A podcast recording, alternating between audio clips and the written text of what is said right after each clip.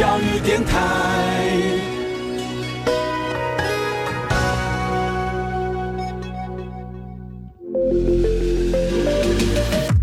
创业新鲜人给你产业新动能，杜伟与他的创业朋友们与你一起 Go Fly Win，欢迎收听大创业家。嗨，大家好，欢迎收听今天的现场节目。那么今天特别，我们把我们的现场呢来到了一个很特别的一个工作坊。那如果你从我现在现场所看到的这些画面当中的时候，你会发现说啊，嘉琪三面收窄，好，没错，嘉琪三面收窄，嘉琪节后收窄。我今天带大家呢来到了高雄的这个三明区，在这个地方呢有一个很特别的玻璃工作坊。然后它叫做琥珀红，好，那我今天呢就特别要访到这一位哈，其实，在艺术界来说，人称为这个玉珍老师，对吧？好，然后呢，我想说，透过今天的这个访谈呢，一方面呢，让大家更能够认识这个玉珍老师他的玻璃创作的作品，但在另一方面呢，你也来听听他的故事。我必须说，我今天的访问的内容会格外的放慢速度。然后呢，会比较跟我平常讲话的一些的 tempo 模式呢，会稍微 down 下来一点。好，请大家稍微诶调整一下这个速度。但不不过当然呢，你如果想要听快的话呢，你可以加速播放，没关系。好，为什么呢？因为其实玉珍老师呢自己本身就是一位非常辛苦的一位呃听障的创作家，所以呢，我希望通过今天的这个访谈内容呢，让大家更能够认识他。彭玉珍，嗨，玉珍老师好，谢谢你们。好，今天非常难得能够邀请你到你上到我们节目当中来。其实，在现场我看到很多这些作品，在以往来说，我们都认为它它就是一种工业产物，嗯，大量的机器制造的东西。我刚刚才知道，其实这都是老师你自己用你的双手一幅一幅创作出来的是吗？基本上，因为我们是配合设计师啊，配合主家，所以每件作品基本上都是不一样的。嗯嗯。然后就是看客户的需求，嗯，然后他们的预算，然后就在磨合中把作品给创作出来。哦，人说的大隐隐于市哈，在高雄市市区这么一个呃，算是闹闹市的地方哈。嗯。然后有这么一间玻璃工作坊，我也很好奇哈，老师你在那待多久了？呃，基本上我们是跟跟房东是比赛认识的。啊，房东也是以舞会有的意思就对了。房东也是做玻璃的，哎，我们是比赛认识的。那房东呢，因为他年纪大了，大概是已经六十几岁，他退休了，然后他就愿问我们愿不愿意盘让给我们，那么愿不愿意我们要不要盘让？那我们就讲说，我们就试试看嘛，毕竟说。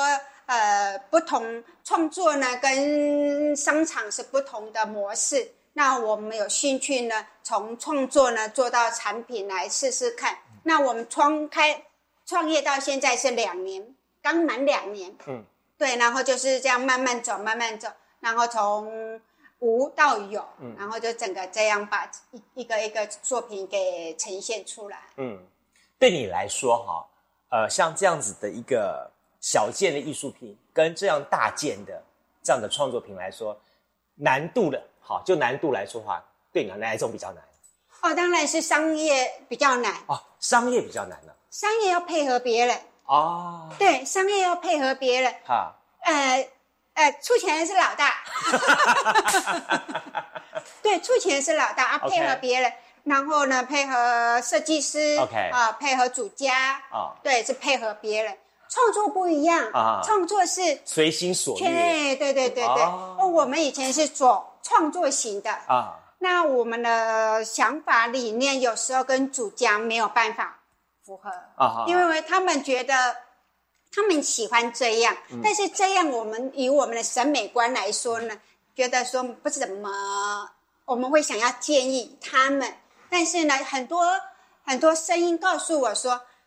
你不要，你不要去去干涉，人家说好就好了。嗯啊，所以呢，有时候对我们这种创作型完美的人呢，这个对我来讲是一个挑战，嗯因为要要磨合，因为我们总觉得说，呃，我们觉得这样真的不错。嗯，但是呢，我慢慢的改变了。嗯哼哼，慢慢改变，我觉得呢。很多人的模式都不一样。你喜欢吃辣，他不喜欢吃辣，嗯，不一样了。就好像老师，哎，对对对，我必须要去迎合市场了，我就把我的脚呢磨了，磨了，要磨圆一点。就说，就像老师，你们习惯以来叫做就是柳暗花明的感觉，但现在呢，这些艺这些呃是呃店家业者呢，他们喜欢就是开门见山。呃，基本上就是，我们还是喜欢把东西做，啊，做到好，OK，啊，做到好。那就如果说中间呢，我们还是会提醒一下啊。如果说主家觉得 OK，哎，大部分都是会接受。嗯，那有的人是觉得说他觉得，嗯，他还是要这样的话，我们还是整完全配合他们。嗯，啊，你刚刚说的什么柳暗花明那个意思，我听不太清楚。没关系，我的意思是说，就艺术家本身来说，我们比较喜欢说说把一些的呃含义藏在里面啊，让你一层层像剥橘子一样那种感觉。那现在这些意义，这业者店家的话，就要说开门，打开门我就看到你就对了。对，这有点不太一样。不过我也会很好奇，好，玉珍老师，你是怎么样走上这一条这个创作艺术玻璃的道路的？呃，艺术玻璃这条路呢，最早是由我老公，我老公黄景堂老师这边，对我老公他是做他的主业就是做玻璃的哦，对，他主业那他是受雇。嗯，所以说呢，当初那个房东呢，希望我们要不要盘下来，就是嗯，让我们从受雇变成老板。啊，哎，因为有这家公司要盘让嘛，所以我们就从受雇者盘让下来。那盘让下来的这个过程呢，我就必须要去辅辅助我老公，因为我本身是做画画的，对，所以我的色彩美感美学呢。可以辅助我老公，所以然后客户来，我就是打样。嗯。嗯，我的工作是打样，然后呢做行销、做会计，嗯，那这这个部分都我做。切克好了，送给业主或者是设计师，OK 了。执行的，嗯，就是我跟我老，因为我老公还会喷砂，嗯嗯，他会喷砂，然后呢窑烧呢部分呢，我跟他是同时选，嗯。因为我们旁让才从开始学窑哦，不是说你开始就先学习到的。我们刚开始，因为玻璃有很多的区块，好好好，喷砂是一个区块，对，窑烧是一个区块。啊。那再来安装也是一个区块。哦，哦，安装也是区块，然后就是不同的区块去执行。那窑窑烧是我们庞亮这家店才开始学窑烧。哦，这样子啊？对对对，OK OK，对，所以我们这些东西都是从。我们开店之后就开始做窑烧部分的做创作。那学到现在大概几年了？大概几年？几年？哈，两年。两年哦。两年。两年能够做这么多哦？要你拼啊！哇！你觉得我这个学生还可以收吗？基本上，因为呃，楼上有设备啊哈，对，有设备，还有就是房东他是第一代老板，OK，他会帮我。他就是问我们比比赛认识的，嗯。他也是希望，他也是希望我们能做起来，嗯，把这家店呢一代、二代、三代整个做带带上来，所以在技术上呢，他会帮我们，嗯，哎，技术上，因为他最他是台在高雄第一个做窑烧玻璃的，哦，这样子，嗯，OK，我知道说说玻璃哈，它就像老师刚刚说说一样，说玻璃艺术来说，它分很多种种类。像有所谓拖拉灌模这种类型的，嗯，对啊，就是像杨慧珊啦，对对对对，好，王霞君老师他们那样做法就拖，就是那个比较做趋向于创作，对对对对对，拖拉灌模这种型的。那也有所谓的这个所谓的呃玻璃哈，本身透过热度要去塑形塑模吹的那种类型的，对，也有这种类型的。那也有说所谓的呃平板整个压。我们就算平板压了，但是你们在平板压这一块上面，你们有再加上你们的一个艺术概念，比方说像喷砂雕花，对，这样是这个就是喷砂的技法。OK OK，对，好，这种东西对一般人来说比较常应用在什么地方？是生活吗？家居呢？还是说它就是一个艺术产品呢？呃，基本上呢，它的用途就是在门大门哦。进去的话呢，有那个叫呃那个叫做挡挡煞。挡煞屏风，尤尤其是那个办公室，对办公室。办公室它本身的都是开放式的比较多，他有时候他希望说隔一下，对对，隔一下，不要整个就进去就看到，所以呢，他们基本上大门都会是两片。那这种都是很有含义的哈，像这个你看九条鲤鱼哈，对啊，就是它就是对，这个都是比较有有意义像一些象征性的。OK，对，它九条鱼就。在我们的风水里面，对，它都是风跟风水有关系。那里面有做风太极、水太极。天哪！对，因为这是风太极。你是搞艺术的，你是搞艺术的，你怎么现在就变成搞风水的了？招财，招财，因为装装潢嘛。OK。对，就是跟着装潢，就是风太极、水太极，还有像这种鲤鱼的，就是比较容易在。的你的办公上面啊，看你的风水好一点啊，生意好一点，你走这个 OK，对，就是 OK。所以换句话说，等于说，呃，当玉珍老师你接到一个 case 的时候，你是用什么样子的一个概念去从设计到完成？有经过什么样的一个阶段呢？我最早还没有接触玻璃的时候，我们是磕石头的。那我们磕石头本身就是。也跟风水有一点点关系，对，跟风只要我有发现，只要跟风水跟赚钱的特别好卖。大家知道吗？我觉得玉珍老师啊，基本上就是一个《红楼梦》的概念。你看贾宝玉身上戴的，不是玉的，就是金的，就是玻璃的。我走到这里是因为我老公是做玻璃，那还没有走进来，我们是磕石头。磕石头，对，我们是磕石头。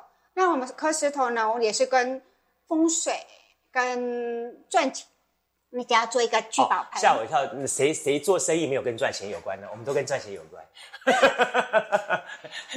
然后就是比较好卖，像所以，我用这样的想法，用这样的想法，先去找到类似的、类似的相关的，有暗喻的，有那个我们要在跟客户解释的时候呢，比较能让客户所接受，而且呢。基本上大家都喜欢招财啊，招财，所以只要办公室、主家都很比较能接受这样的场景。所以换句话说，接到 case 的时候，设计设计图来说是玉珍老师来设计，然后景堂老师这边的话就是做事后的抛光啦、打磨啦、什么喷砂这一块。啊，技术技术这一块由由黄老师这边来处理就对了。呃，因为我们盘这家店有两年，所以说我还没有办法去。去学的很厉害的喷砂技巧，但是简单的 OK 啊，但是就是说它本身的层次呢，我还在练 OK。那窑烧的部分呢，窑烧的部分我跟老师都有做哦。哇，这看起来觉得对我来说是一件一件件大工程啊。然后它所一方面所展现的那个意象概念，在一方面来说，它所蕴含的到一些工艺技法的部分。到它最后它的成品的呈现的部分，我觉得应该不是只是很单纯的就是一个喷砂这两个字，因为我们在一般的这个像嗯这个呃，其实，在以前我们很古古早古早的一些的玻璃窗的时候，大概在从啊日剧或者民国村，尤其是在一些传统的台湾的房子，或者是说像一些眷村的房子来说，都有所谓的喷砂玻璃窗。对不对？好，就是雾蒙蒙一片，那就是不要让外面看到看到雾蒙蒙、鸟朦胧那种感觉，这样子，对对对。但现在呢，它把它慢慢慢导引向一种艺术的概念上面去，就在玻璃上面运用喷砂技术，它也可以呈现一些艺术的想法。对，好，让整个居家装潢，让整个生活更有一些 artist 那种感觉，就对了。好，更更有艺术感、生活感，对对对，这样子。嗯，OK，好。但我也会很好奇，说老师你自己本身学艺术的，对？那时候你在学做玻璃之前，更早之前做石头，对吧？好，但在学做石头雕刻更早之前呢，你是怎么样子走上艺术这条路的呢？啊，其实我最早我对绘画很有兴趣，我第一份工作是幼儿教学，教画画的。我第一份工，所以所以你是个很有耐心的一个 那个，对。我第一份工作是幼儿教学，教画画的。那因为呢，我后来呢听力不行了，嗯嗯，我的听力没有办法跟幼儿沟通，嗯嗯所以呢，我就比较转型呢，嗯，就专攻绘画，嗯，专攻绘画，绘画不用跟别人沟通。没有，我这样子我知道这叫职业伤害，小孩子很恐怖的，小孩子光尖叫声就害了你。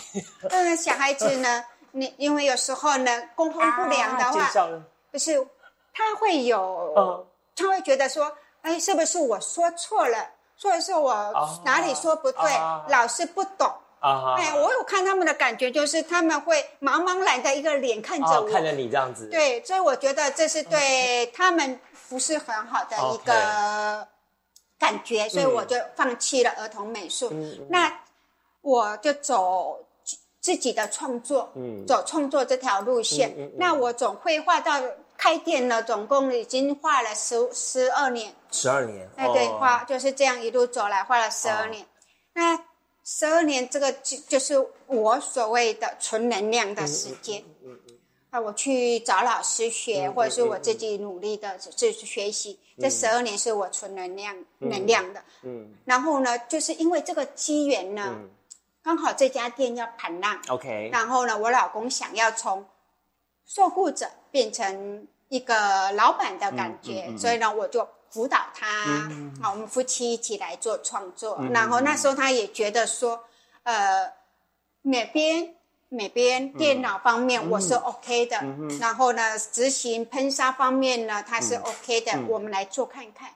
哎，我们然后一路走来，现在是刚好满两年。所以这十二年刚好是让你蹲下，然后储蓄能量，再往上跳跃的时间。对，如果你没有那十二年。我没有，我可以不敢出来做这样的创作。毕竟说，毕竟说这个这些不是我以前所接触过的。基本上工所有工作都是啊，你在这个区块慢慢慢慢慢慢慢有一个有一个熟悉度，嗯，他们才会敢出来创作。嗯，谈谈玉珍老师你自己好了，好。你刚刚在访问当中提到一点，说，呃，你有一些在听力方面的状况，嗯，这是从小发生的呢，还是说因为一场意外造成的？很多人都在问我这个问题，其实我自己也不知道。好，好，那呃，就有一天突然觉得好像听不太清楚了。有比较有脉络的是，有脉络的是，它是属于噪音造成的。是吗？对对对对，医生检查它有脉络上是噪噪音造成的。但我回想过去，我小时候呢，呃，我们那我们邻我们家的附近就有一个大庙，啊庙有一些歌仔戏哦。那我小时候非常羡慕歌仔戏上面的那些，就是。所以那个穿着打扮就掉了哈。对，你会觉得那从那么小时候，我对美感就有很有兴趣。对，那个装扮，然后上面亮晶晶的装扮，对我非常的吸引。所以我看歌仔戏看很长的时间，可能说还没开始，我就站在那边等，等它结束了，我再回去。那就是那种高分贝的造成的。我后来呢有发现，说我小时候。当当当当当当，然后呢，大家都去进教室了啊。等我发现的时候，操场都没半个人了，好，听不到上课铃声。哦，哇，对，那是说是我后来回想的，对我有这样的感觉，就是常常忽然说发现怎么操场都没人。对对对对，所以说我小时候的听力就已经开始受损了，哎，受损了。然后到了。到了出社会的时候最麻烦。OK，啊，我要离职的时候呢，我的约朋友跟那个跟我说：“玉珍，我跟你说，你呢不要都不理人家。”他说：“你都不，你不要不理人家。你从这个环境到另外一个环境呢，你你要改一下，你不要都不理人家。”那时候其实你听不到，给我当头鹤棒，就是说。哎，因为我后来我才发现这样的事情啊，之后呢，我就发现不行，我一定要去带助听器了。对我带助听器的时候是二十几岁才带，所以那个时候我我不好，抱歉，我比较不太清楚，就说 OK，就听障来说的话，它的呃认定的层级有没有一个分类或什么情况？我去鉴定的时候已经是中度了呢。哦，是哦，对，已经是中度了，所以说。我之前呢，基本上呢，是我听不太清楚的时候呢，我自己都不知道。嗯，我自己都不知道，只是因为或许别人觉得啊，我我跟您说话，你都不理我，我也不要跟，我也不要跟你讲话，就是有这样这些误会在里面。所以我求学阶段是很闷的人，很闷的。那我就是比较不，因为你你无形中别人对你的误会，所以呢，你也不知道，然后就这样子，然后就闷闷闷闷闷闷的过。然后当我自己知道有助听器带上去之后呢，已经受损的补不回来了。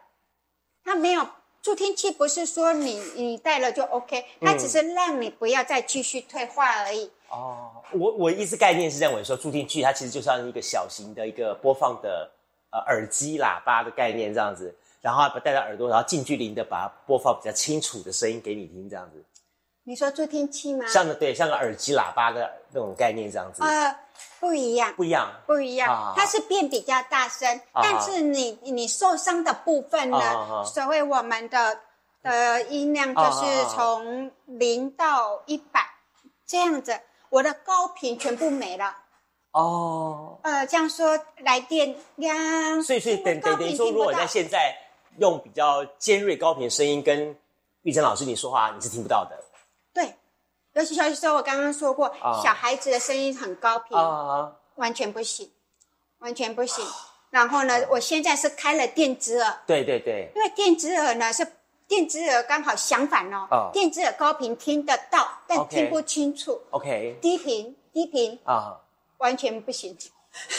你等于说收音是收中频音比较，所以说音响，所以说人家所谓的还要加什么重低音，对对对对对，就是这个原理。因为电子没有低音，对对对，哇哦！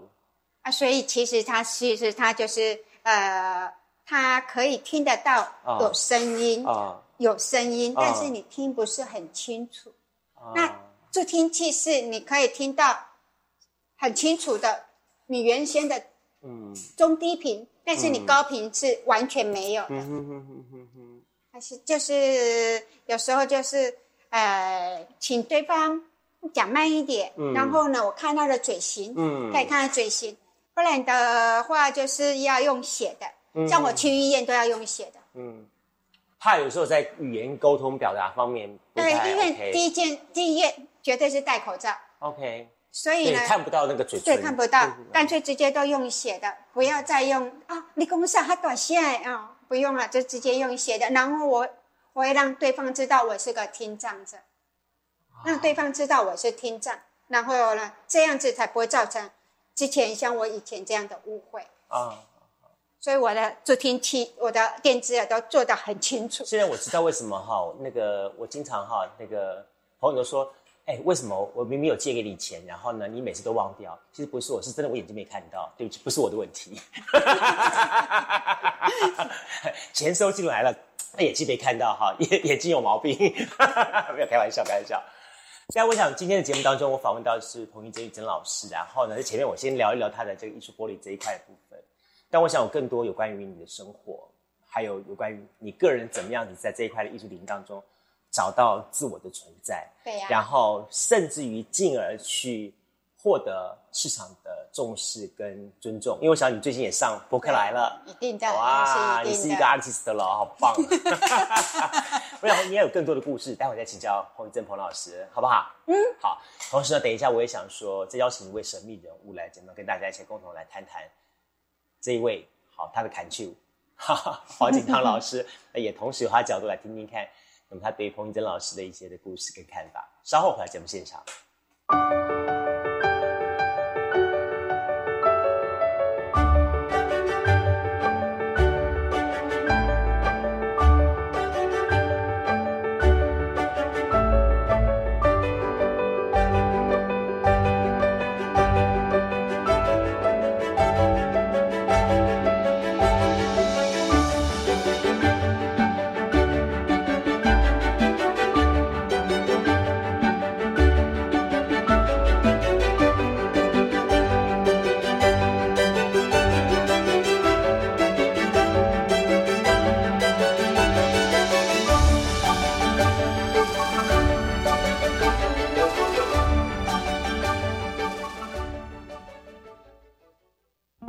我以前在学校就有申请就学贷款，但是刚踏入社会要缴贷款有点困难呢，怎么办？我也有就学贷款啊，但是我有办理缓缴本息、延长还款年限，另外还有一种是只缴利息不还本金的办法可以用，这样就可以减轻还款的负担喽。好哦，有了这些宽限的办法，我才能跟你去旅游。耶，我们赶快来向贷款银行申请看看。以上广告是由教育部提供。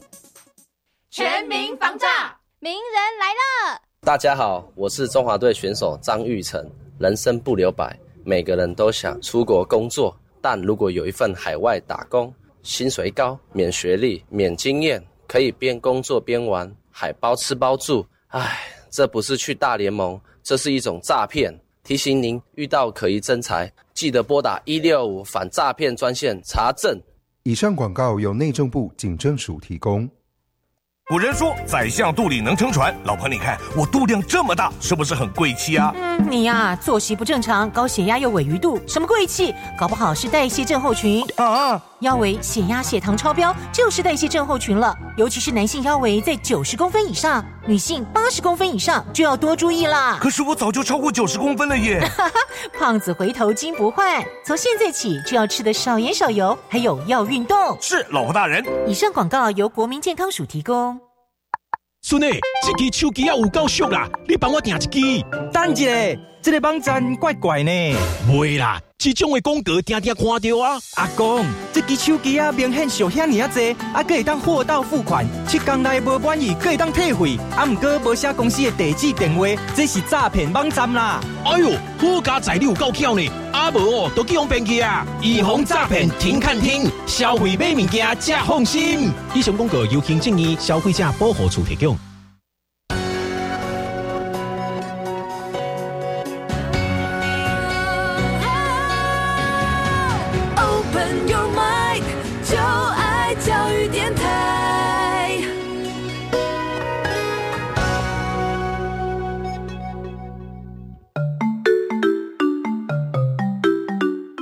是教育广播电台高雄分台，我们的收听频率是高平地区 FM 一零一点七，恒春地区 FM 九九点三，澎湖地区 FM 九九点一，江南地区 FM 一零七点七。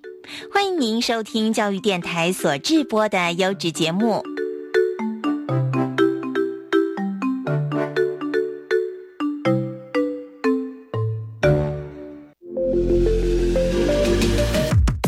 创业新鲜人给你产业新动能，杜伟与他的创业朋友们与你一起 Go Fly Win，欢迎收听大创业家。回到节目线上，今天呢，我们非常高兴邀请到了呃彭玉珍老师，以及来到他的这个艺术玻璃的工作坊，跟大家来进行今天的访问啊。那我们刚才说到说说下半段的节目当中，我们要邀请到另外一位特别嘉宾，一起加入的环境当中，一起来共同来开高聊天一下。好，他就是我们彭医生老师的这看球哈，黄景堂老师。嗨，黄老师好。嗨嗨嗨，其实我我我在网络上有搜寻，要找一下黄老师跟彭老师你们两位的资料。我看了过去来说，你们有好几次有有联展的一些情形，包含了绘画啦，包含艺术玻璃啦等等这些东西，对不对？对对对。好，似乎也可以称之为是艺术界的神雕侠侣。哈哈哈哈哈！做艺术比较少，夫妻一起，对，有一个共同的兴趣，对对对，做的。哎，然后呢？啊，我们是刚好是因为也是一个缘分啦。我们以前在东方的时候，嗯，是同学。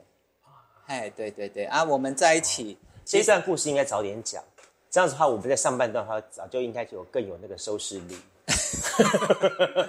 没有，其实，在读书的时候是不会没没有那种感觉。感觉，嘿，对，是因为嘿毕业后，因为某些缘分，嗯，有在往来，嗯，对，就这样慢慢慢慢的，嗯，就培养出感情，嗯，看到一个超级好人。大好，那这个这个，你讲这句话的时候，麦克风要赶紧拿过来，然后好好的再讲一次，来，please。因为他的人很好，个性很好。好好好。我那时候觉得说他是一定是一个很好的老公，然后二十几年来走过来，他确实是一个很好的老公。OK。好老公，换你讲了。就是有一个共同的兴趣，所以就不会无聊，就慢慢的这样一一路走来，互相。他他做他的绘画啊，啊，我做我的玻璃创作。妈的，先接电话。好，回来节目现场继续为您进行现场节目，就如同刚刚在前半段当中我所说的一样，说我们邀请到了呃今天的这个琥珀红，我们的玻璃术这个工作坊的创办人也是主理人彭宇珍老师之外呢，在下半段的节目当中，我想我要特别邀请到了你的另外一半，也是我们的这个琥珀红的一个主理加创创创办人了哈，就是我们黄景堂老师。黄景堂老师其实跟我们彭真老师一起。进入到这艺术创作领域也是蛮蛮长一段时间了，对不对？对对对，我们是认识是从东方工专的时候，我们是同学。嗯，啊，我们其实在学校是没有什么交集的。啊，我们就刚好毕业后一些因缘际会，嗯，我们又有一些些的往来，嗯，就这样慢慢的就培养出感情。是黄老师跟你借钱，是不是？怎样？因缘际会啊！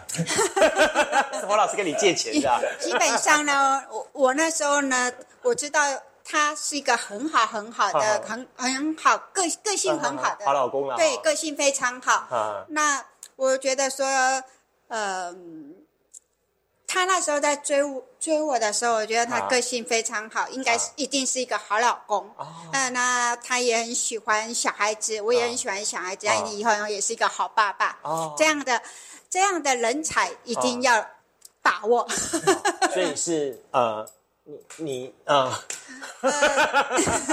基本上基本上就是缘分呐，对啊，了解了解，对，就是刚好有些机缘就在一起，那这样一路走来，觉得我们两个是很合得来的夫妻。嗯，所以其实对你们来说，艺术是你们共同的话题咯。有啊，对对对，就是因为都是都是在那个美术工艺科嘛，哎啊。大家都有兴趣，所以他走他的绘画路线，啊，我就走我的玻璃创作。嗯，对，就互相啊，有的时候就是观摩学习。嗯，对。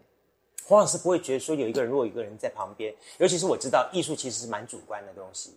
对对对对，就说你对这东西你有自己的一个既定的看法，那但是呢，如果说有旁边人在旁边给你。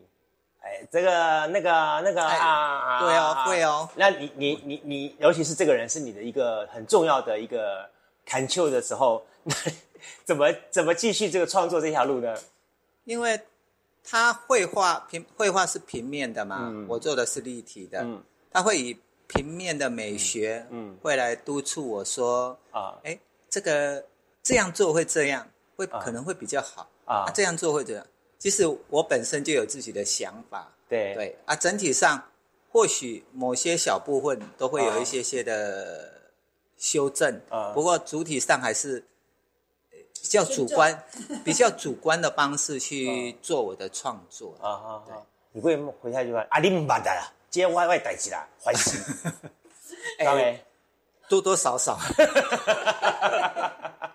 哎，因为 比较加喜欢领域啊，另外不要不要不是是是是，比较主观啦，有时候哎，有时候创作啊，创艺学艺术的人有时候都比较孤僻嘛，所以说，哎，我觉得这样，虽然我有听你的，可是做出来还是我自己的，嗯，对，都会有这样的过程啊。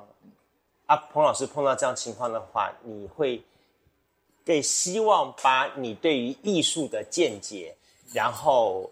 贯彻始终下去呢，还是说，好啦，我反正你这个作品也是你的，我就点到为止这样子。其实我跟他是的感受跟想法是天，就是完全不一样的，天差地别。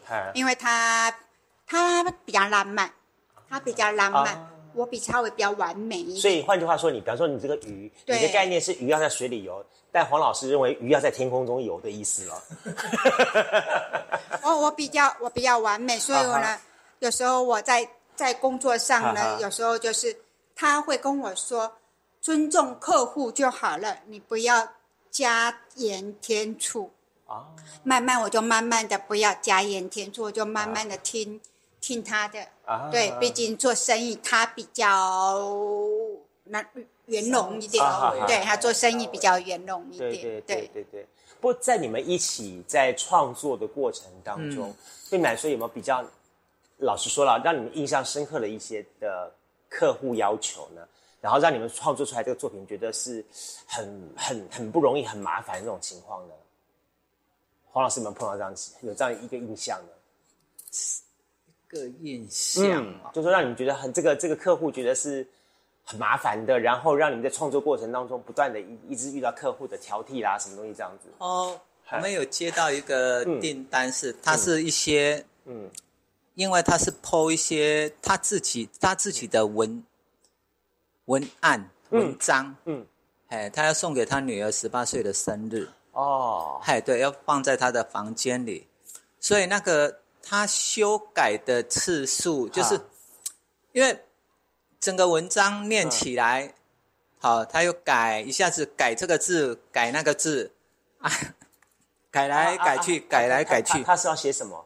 写那个什么？陈情表还是要写自然书，还是写什么东西啦？他就是写 写一篇他自己写的写的文案呐。哦，对，他就想说，诶，十八岁生日送女儿，这样的话他会比较有那个纪念的意义。嗯嗯嗯。对，所以那个字，因为我们他那个是属于有点类似麦克阿瑟的祈祷文，祈祷文里面的字。哇。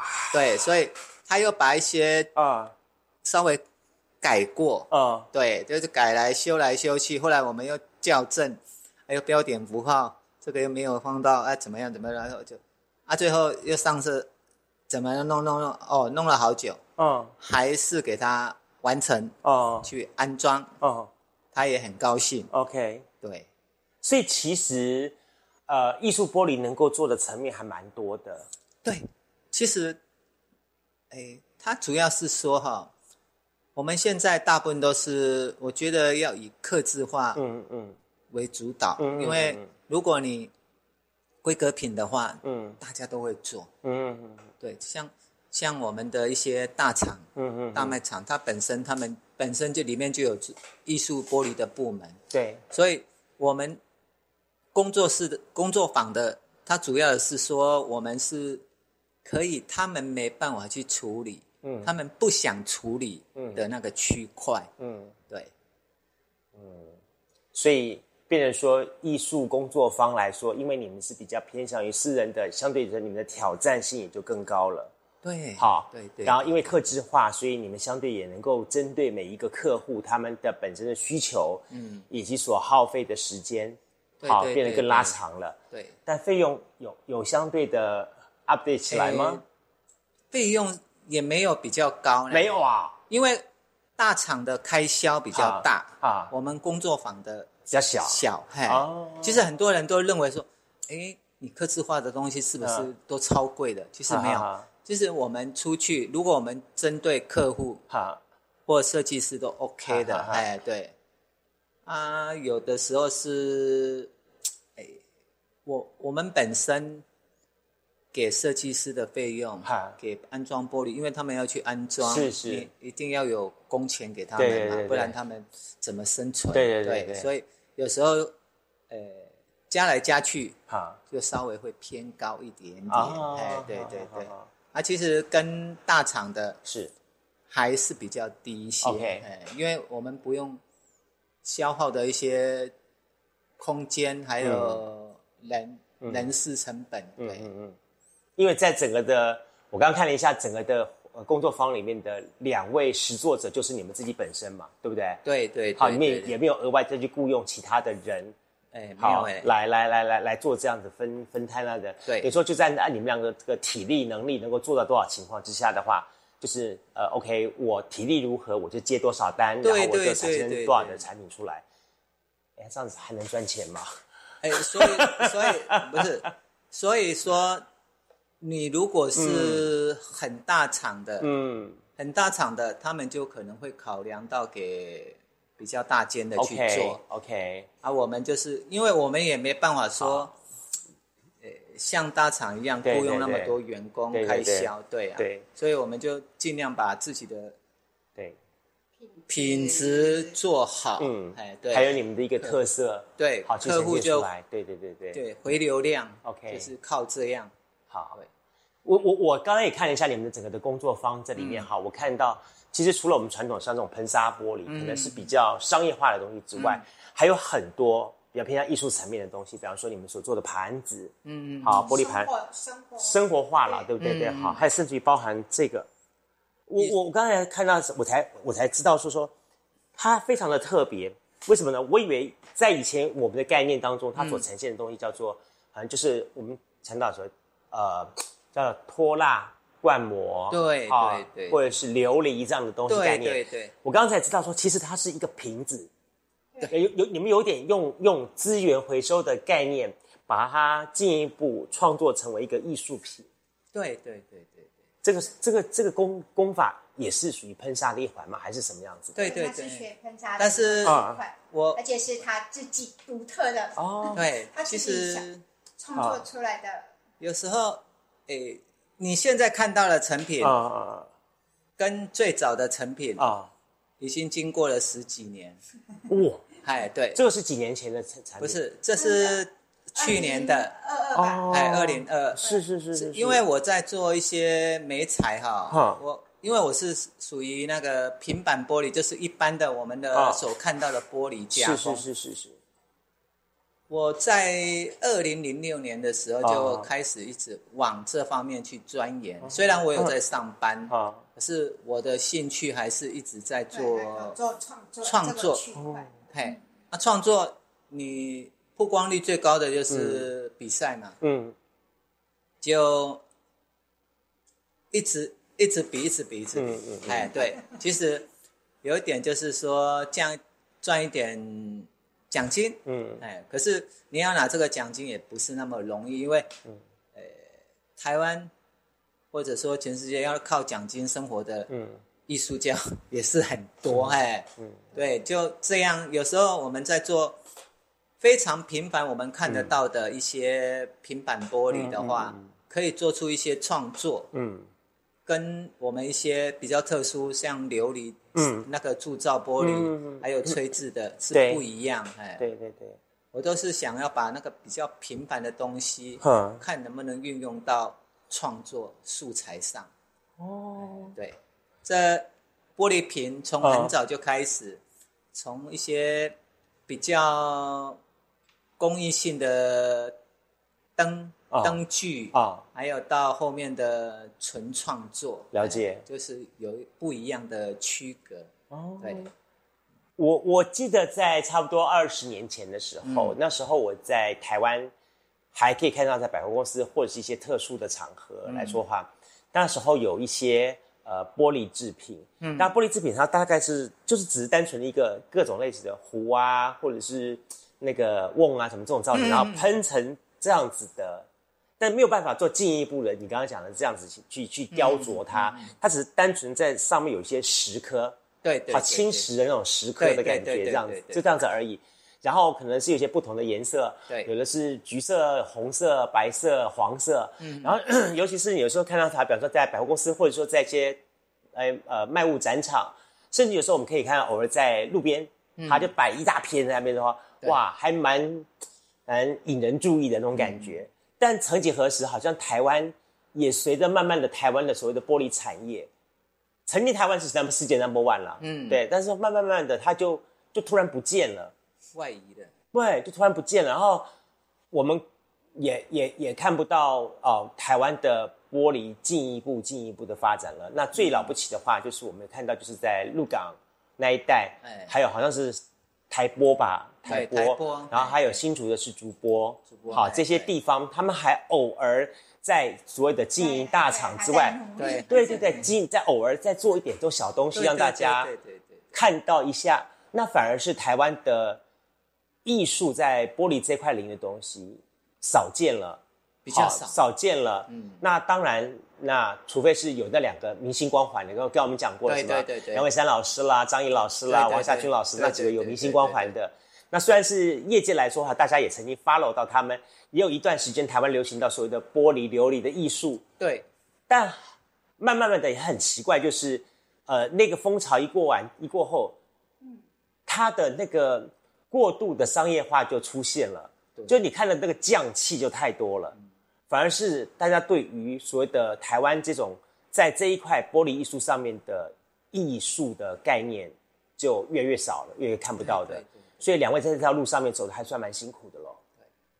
主要是商业导向比较容易可以温饱啦。商业导向，那做创作基本上我们都知道，艺术家你要熬个十年二十年，熬出一点点名气，嗯才有办法让大众所接纳你的作品。那这样子的十年二十年，基本上很少年轻人愿意这样子投入。对。毕竟他的设备，嗯，他的设备，在工作室的场的租金设备，不是年轻人可以支可以接受，所以说这个区块很少人会去投入，这是主要原因。所以，彭老师你自己本身，因为你自己所谓的一个听障的因素，所以当你把这个耳机电子耳拿起来的时候，基本上它进入到一个无声的世界里面去。啊，我很喜欢这种感觉。我非常喜欢这种，你知道吗？我我有尝试过这样的感觉，在什么地方，你知道吗？在游泳的时候，你你你把你在游泳游泳在游泳时候游，然后你把整个身体沉浸下水里面的时候，你几乎听不到外面什么东西了，你只听到那个水流的咕咕咕咕那种声音，然后在那一瞬间，你会突然觉得，你跟自己可以对对话了。我好，所以我的绘画里面。就像说我的绘画里面呢，因为我有去读研究所，那研究所呢可以让我提升到去如何找到自我。嗯嗯所以我现在的创作方式呢跟以前就不一样。嗯我以自己的感觉、自己感受去做创作。嗯。所以呢，整个画风完全不一样。嗯。可以找到自己的脉络去做创作的话，你就是独一无二。嗯，因为没有办法有人可以去 copy 你的大脑。没错，对对对对。所以，所以这一看，慢慢找到自己的方向，嗯一看就哦，这就是某某人的，那就是你的独特的风格。嗯，慢慢就走向这样的绘画方式。嗯哼哼，你还好是是彭老师，如果是那个黄老师的话，黄老师说说。你刚刚讲什么啊？就像我一样这样装，哈，啊，洗碗没有？有啊啊，我都没有听到。做饭啊，没有没有听到。继续听力，就是说，其实你们两个之间有一些你们自己的一个相处模式了。我们有相处模式啊，嗯，很好啊。对啊，很好啊。我们两个是感觉你有些勉强的声音出现了。哎，出来了，没有啦，都会有一个，嗯，哎。自己有自己的看法，嗯，而且尤其尤其是到了这种五十几岁的，嗯，都会有自己的想法，自己的己见，嗯，有时候真的是还是需要沟通再沟通，嗯，对，那沟通不了，那就暂时不要讲话嘛，嗯，哎，对，啊，你听不到听不到，如果你在一直大家都有。都有意见的话，一直在讲的话，又越讲又越大声哦。其实，其实我们两个是非常很好沟通的，只是因为生意上的问题。嗯嗯嗯。对，我们就是盘这家店比较生意上的问题，会比较有各自己的想法。对对对。很多人说说最好是夫妻俩最好不要一起创业，创业的话很容易发生争吵啦、吵架啦这种。因为我比较完美。哎，我比较完美，然后他比较有顺应客户，啊。那有时候我就觉得，哎，我可以提供客户更好的意见，啊。然后他就觉得说不需要，是他只给你三万块，不要做到十万块。对啊，他们比较，所以我不要，艺术家的性格不要打入商业上，哎，对对，就那我就慢慢磨磨这个区块，所以我基本上就是呃。以他为主，他嗯，他说好就好，现在他说好就好。哦，对对对，不会因为说像咱俩吵架的时候，彭老师说，老娘不想跟你讲话了，算关机。哎，对吧？对对，会啊。老娘最好的方法就是关机啊，什么听不到？不想不想不想跟你沟通。对，这也是一种让双方冷静的一种方式。嗯，对不对？对对对对对对对。所以其实很少啦，很少很少。他个性非常好，对，对他个性非常好。嗯，我个性呢，呃，比较大气一点。嗯，对我，是个艺术家性格比较强一点，然后他是比较不会，所以他让我比较多。嗯，但是他让我，所以我们两个之间大概是。不会有太大的所谓的人家说的吵得很凶什么没有不会，他都是好好先生。嗯，我觉得沟通比较重要。嗯嗯，沟通气通。嗯，气过了就好了。哎。不要一直记在心里。没有啊，我没有让你气啊。我觉得我们这一集需要有点那个心理医师的介入，心理咨商师。不会不会啦，其实我觉得从你们两个的沟通当中，我就可以看得出来是，其实两个沟通最重要的重点，一个是愿意说，一个愿意听。对对对。如果只是单方面的说，愿只是愿意说，而另一方面不愿意听，或者是我愿意听，但你却不不想说的话，嗯，那其实。那这就是一种障碍。虽然我们也许在在先天上面有一些可能来自于先天身体，或是来自于一些呃先天的环境所造成一些状况这样产生，但重点是有没有愿意沟通的那颗心是最重要的。我之前我看过一部电影叫《台北》，它是讲一个师大运的一个一个呃游泳游泳选手的故事，叫做无声。然后呢，我一直对于呃剧中的剧情来说，就两个人。互相沟通到最后，他们不管是用读唇语、用手语的方式，真正沟通到最后的部分来说的话，大家还是那个心灵交汇的那那个用心在沟通的重点。我觉得在这两位身上，我可以看到这一点，也一样的，他们也在努力的寻找能够用心跟他们做交流这样子作品的。OK，好，今天非常的高兴，也非常的感谢我们我们到了黄景堂老师跟彭玉珍老师这两位。来，怎么样跟大家来做的这个新的沟通？那透过今天的节目当中，你是不是也有心愿意跟这两位老师做一个沟通呢？如果有愿意的话呢，也欢迎你来到了这个高雄市好三明区的庄敬路的这个琥珀红，好我们玻璃艺术的创作方，来继续支持他们，把这条路继续走下去。到年底哈，到年底哈，大家一起努力加油，把好的艺术家留下来，好不好？OK，再次感谢两位，谢谢，谢谢两位，谢谢，拜拜，拜。